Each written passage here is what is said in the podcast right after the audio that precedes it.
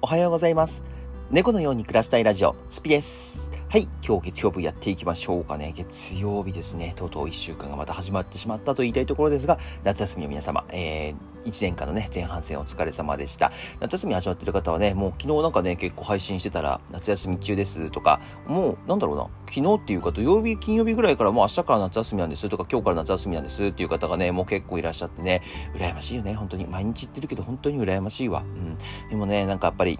僕はね、まだ恵まれてる方だと思います。本当になんかこの暑い中ね、えー、やっぱ外で働いてる人もいれば、まああの、電車に乗ってね、出勤してる方っていうのもやっぱり今日から始まるわけじゃないですか。僕はね、やっぱりあの、基本的にはリモートワークっていう形で家で仕事をしてるので、あの、そんなに外に出る機会っていうのは、ま、全くないわけじゃないです。全くないわけじゃないですけど、基本的には出なければ出ないで全然済む話なので、そこがね、僕今一番、えー、この季節になると特に思うのが救われてるなっていうところですね。いや、今マジで外暑いですよ。え、もう呼吸できなくないですか？僕割とサウナとか好きなんですけど、それでもね、なんかやっぱ夏の暑さは全然慣れないですね。夏の暑さはちょっととね、ちょっと難しいですね。めちゃくちゃ暑いです。とにかく、とにかく嫌ですね。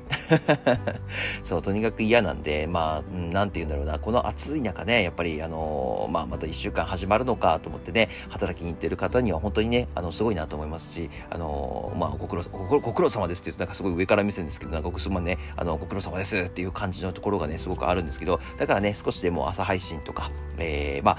せめてね、遊びに、あの、遊びじゃない、仕事終わって帰ってきた時に、えー、僕の配信見て少し楽しんでもらえればなと思って、あの、仕事帰ってきた時間と、仕事行く時間にね、えー、配信させてもらってます。もちろんね、僕の配信を見て、あの、癒されるか癒されないかっていうのは人の個人差にはよるんですけど、なるべくね、あの、楽しんで、ポジティブな気分で仕事に行ってもらえるように、朝配信と夜配信は引き続きやっていこうかなと思ってます。まあ、ちょっとね、起きれなかったりとかするときは申し訳ないんですけど、起きれなかったりするときは申し訳ないんですけど、なるべくやっていきます。まあ、なるべくやっていきますって言っても、今週はですね、ちょっと原神の方を、えー、やらなきゃいけないので、25日までなので、25日までの原神なので、イベントがですね、原神イベントが25日までとなっておりますので、えっ、ー、と、これをね、やっぱり中心にやっていかなきゃなとは個人的に思っておりますので、えっ、ー、と、まあ、顔出し配信っていうものが、えっ、ー、と、朝夜だけにして、あとはもう基本的には原神をやりまくるっていう感じにしようかなと思ってまして、で、26日が今月最後の、え配信となります。27日からは、えー、あの1日までですね、8月1日までお休みをいただきます。配信信の方はちょっとね、仕事、静岡の方に、えー、仕事に行かなければいけないので、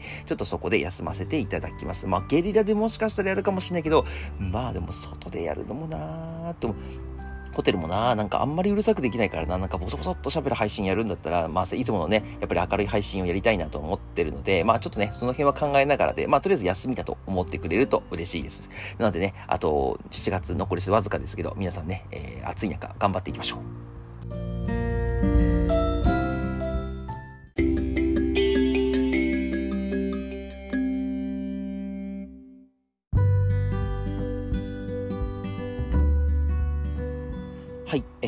と、今日は何の話しようかなと思ってるんですけど、えっ、と、今、僕が話してることって、基本的に僕目線、まあ、いわゆる、まあ、幅広く言うと男性目線からのお話なんですよ。で、今日はね、ちょっと女性目線のお話をしようかな。女性が男性を落とすテクニック。えー、これをね、最近読んだんですよ。なぜこれを読んだかって言って、ね、あのね、正直なところに言ってしまいますと、あのー、タイトルを見たときに、あのー、心理学、あの、まあ、要は〇〇のための心理学、恋愛学の心理学とかそういうのは僕すごい、あの、好きで最近読んでるんですけど、まあ、今回読んでたのがその恋愛の心理学っていうものだったんです。えっ、と、じゃあどういうもの恋愛心理学だと僕別に恋愛したいわけではないんですけど、あの、恋愛して、まあ、したよしたいけど、あの、特別したいと思ってるわけではないんですけど、恋愛の心理学、まあ、これを覚覚えといて面白いなと思ったので、ちょっとあの、読ませていただいたんですけど、中身を見てね、ずっと読み進んでいくうちに、あれ？と思って、これ、男性目線じゃないなと思って、女性目線だな、女性が男性を落とすための心理学だと思って、えー、そうなんだと思って、ちょっとね、僕もね、男性目線から読んで、えー、納得しながら見てたので、そういうのちょっとね、面白いなって思ったところをね、あの、もしこの女性のリスナーがいらっしゃるんであれば、女性の皆さんに聞いてもらいたいなと思って、お話ししようかなと思っております。で、えっと、まあ、基本的には女性が 감사합니다. 男性を落とすとか、女性が、えー、男性に好かれるための方法が書かれている、えー、心理学の本なんです。その中でちょっとピックアップしてちょっとお話だけさせてもらいますと、まあ、男性とはどういう生き物ですか？みたいな感じで話から始まるんですけど、まあ、やっぱり男性というものは基本的には優越感。まあ、これ人類、人間みんな優越感ありますよ。優越感を持って生きてますよっていうもの。まあ、いわゆるエゴみたいなものですね。そういうものが、あの、持って生きてますよっていうんだけど、女性の場合は、女性同士、いわゆるま同性同士での優越感。男性に、こう、なんて言うんでしょう、優越感出す人って多分そんなにいないと思うんですよ。基本的には、まあ、あの、女性、男性より高収入なんだ私、みたいな感じで、あの、強がる人もたまにはいらっしゃるわけですけど、基本的にはいないと思います。私の方が収入少ないんだから、おごってよね、とか、まあ、多分ね、こっちのタイプの方が絶対多いと思うんですよね。でも、男性の場合って、えっ、ー、と、男、まあ、もちろん後輩とかにもよりますし、先輩とかにも、あ、顔出せ僕が払いますとかの優越感を出したりとか、えー、後輩におごりますよ、俺がおごってやるから今日はたくさん飲めっていう感じで、えっ、ー、と、まあ、後輩への優越感。で、女性へのもちろん優越感もありますよね。えデートの時は男が出すのが当たり前だからとかって言ってお金を出すと。えー、この辺がね、あの、男性はですね、男女ともに優越感っていうものを浸りたい人物なんですよ。じゃあどうするべきかって言った時に、えっ、ー、と、まあ、基本的にはこれ女性は男性を落としたい男性です。落としたい男性がいるんであれば、基本的には、えっ、ー、と、なんて言うんでしょう、その、褒め、褒めるっていうのかな？おだてる、もうおだてるって言い方すると変なんですけど、まあ、あの、褒めてあげるって言った方がいいかな？簡単に言えば、褒めてあげることが大切ですよっていうものになります。基本的にはね、その、やっぱり男性って褒められるとすごい嬉しいですし、まあ、あ、この子、俺のこと分かってくれてるんだなっていう気持ちにすごくなると思うんです。で、あの、もちろんね、これ気合う、気合わないとか、好み、好みじゃないっていうのももちろんありますよ。もちろんありますけど、でも大抵の男性にはね、聞くと思います。あの、すごい、なんかめちゃくちゃかっこいいイケメンが、すごい美少女と付き合ってるかって言ったら、多分ね、それないと思うんですよ。基本的にはないと思うんです。あの、男女、男女で美少女カップルって、まあ芸能人とかは別ですよ。芸能人は別なんですけど、基本的にはなんかちょっとアンバランスな形で、男性がイケメンだけど女性はそうではないっていうパターンがあると思うんですけど、じゃああれなんで成立してるのって言った時に、えっ、ー、と、女性側が、例えば聞き手役になってますよとか、男性の優越感を守っていますよとか、えー、例えばね、男性の人ってね、あの、優越感がやっぱり一番大切だと思う、大切にしているので、まあ僕なんかもね、結構優越感っていうものを大切にしてるわけではないですけど、多分無意識的にしてると思うんです。無意識に大切にしてるんですけど、あの、例えば何か間違ってしまったこと、例えば何か仕事でミスしてしまったとか、何か、えー、まあ、例えばね、デートに遅刻してしまったとかって、この時に男性って多分一番最初に謝ろうっていう気持ちより、言い訳しようっていう気持ちを考えると、ああ、なるほどねって僕もねなん、なんとなく最初の方はね、いや、なんか言い訳考えないかな、考えないとなって思ってますも、いつも。いつも思ってますですけど、まあ最終的にね、あの僕はあの、あの、なんかなん、なんとなく謝っちゃったりもするんですけど、あの、これ男性の皆さん特に多いんですけど、やっぱり自分のミスを認めないと、認めようとしない。まあこれ人間みんなそうだと言うんですけど、男性は特に多いらしいんです。じゃあなんでですかって言った時に、これは優越感に浸りたいからなんですよ。じゃあ優越感に浸りたい女性が、男性がミスった時に女性はなんて声かけてあげるかってべきとか、例えばなんかね、男性がね、何かこう、あの遅刻した時に、まあ女性はね、それを肯定してあげる方向を取ってあげると、あ、この子俺のこと分かってくれ。例えば遅刻してきた子には、いや、全然いいんだよって昨日仕事してて疲れてたんでしょって1時間2時間ぐらい遅れたって私は全然待ってるし、あの別にね、外で待ってたわけじゃないんだから、喫茶店でコーヒー飲む時間ができてよかったよとかって言ってくれれば、あ、この子はなんて優しいんだろうって、しかも仕事の疲れまで、あのー、把握してくれて、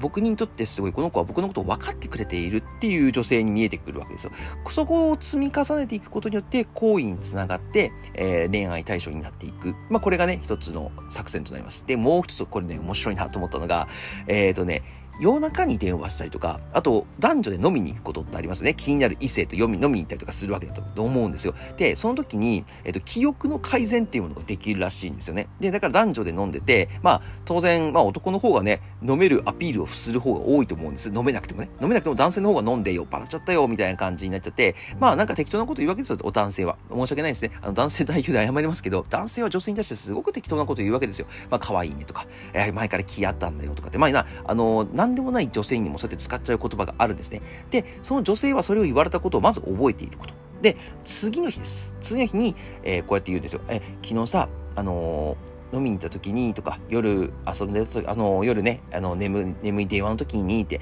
こんな風に言ってたよねって、私のこと好きっていうか気になるって言われた言われて、私も気になるようになっちゃったとかって言ったりすると、その男性と多分ね、あの、あ、いや、昨日酔ってたから覚えてないとはなんとかなとかって言うと思うんです。そしたら、女性の方は、いや、確かに言ってた私聞いたもんって、え、じゃあ何遊びだったのとかそういうの風に、ちょっとこう強気な態度で言って、まあこれぶっちゃけた話、男性の方が言ってなくてもいいんですよ。ただ酔わせてしまって、あの、こう、記憶が曖昧な形、眠いなっていう感じとかね、記憶が曖昧な時間ってあるじゃないですか。そこに、え、つけ込んで女性の方は、え言ってたよっていうのを、もう自信満々に言うことで男性はですね、記憶を書き換えられるらしいんですよ。あ、言ったわ、俺責任取らなきゃっていう気持ちになって、女性、その女性を今度意識し始める。もちろんね、最初から飲みに行ってるんで、ある程度意識してるっていうことはあるとは思うんですけど、そこを意識させるために、えー、よりね、あのー、なんか自分から自信持って、あなたはこういうこと言ってましたよっていうのを、これね、言われたらね、俺も確かに言っちゃうかもしれないです。僕もね、なんかあの酔っ払って帰ってくることって結構あるんですけど、例えばね、その時たまたま女性と会って話して交わして、で、次の日 LINE で、昨日はこうこうこうでこういう感じだったけどどうだった？って言われた時に、いやー、記憶ないなでもこの子が言ってるんだからこういう風になったんだろうなって思うことありますもん。そうそうそうそう。だから、あのー、男性は割と、えっと、酔っ払うケースも多いし、まあ、お酒めちゃくちゃ強い人とか話別ですけどね。でも夜中に眠いなと思ってる時に話したりする内容っていうものは、記憶を書き換えられる。なんでかって言いますと、95%のことは寝ている、寝て起きた時に忘れているからです。あの、これはもう酔っ払ってる酔っ払ってない関係ないですね。もうその日の一日の出来事の95%は忘れているからです。なので、あのー、やっぱり飲んでた記憶とかっていうのはさらに曖昧なものになってくるので、えっ、ー、と、女性の方がね、えー、自信満々にさっきみたいに、え昨日私のこといいって言ってたよね、みたいな感じで私と付き合いたいなって言ってたよねっていうのを自信満々に言えば、えっ、と、あれってどういう意味って酔ってた勢いなのとかって言われて問いただされると男性の方は、あ、いやいやいやいやいや、みたいな、ちょっと押しの弱い人だったらね、いや、言った言った、みたいなね。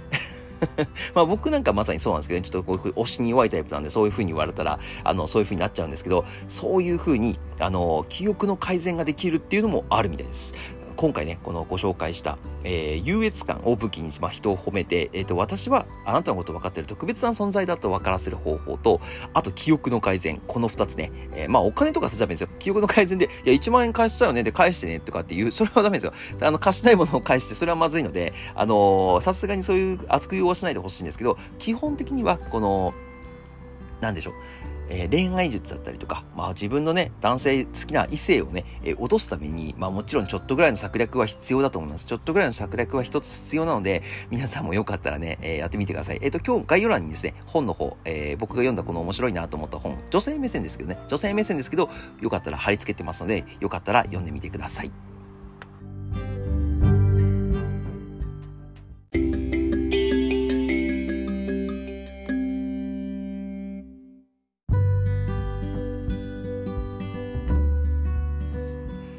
はい、ありがとうございました。えー、なんかね、たまには女性目線の話もするのもいいのかなと思ってます。男性、まあ、これはね、多分男性が読んだから、あ、あるあるみたいな感じで、ちょっと面白い感じで、あの、読める本なのかなって思ってはいるんですけど、逆に女性が読むとすごく勉強になる。まあ、恋愛ベタな方とか、えー、これ今恋してる方とかね、そういう方が読むにはすごく面白い話だなと思ってますね。うん、なんかやっぱり男性の方って、えー、女性の方に特別に、まあ、男女問わずかな男女問わずに、